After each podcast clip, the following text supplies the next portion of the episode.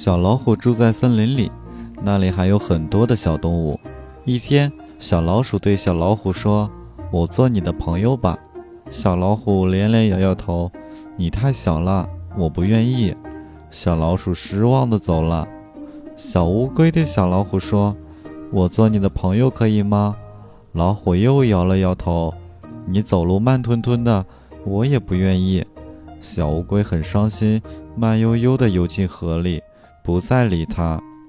小松鼠对小老虎说：“我们可以做朋友吗？”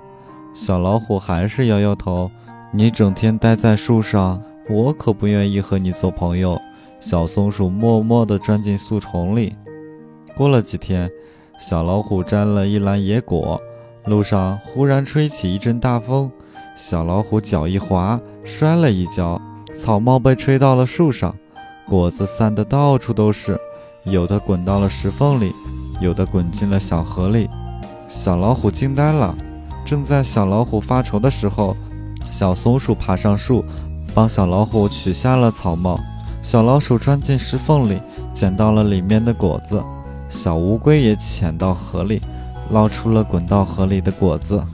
谢谢你们，我们一起做好朋友吗？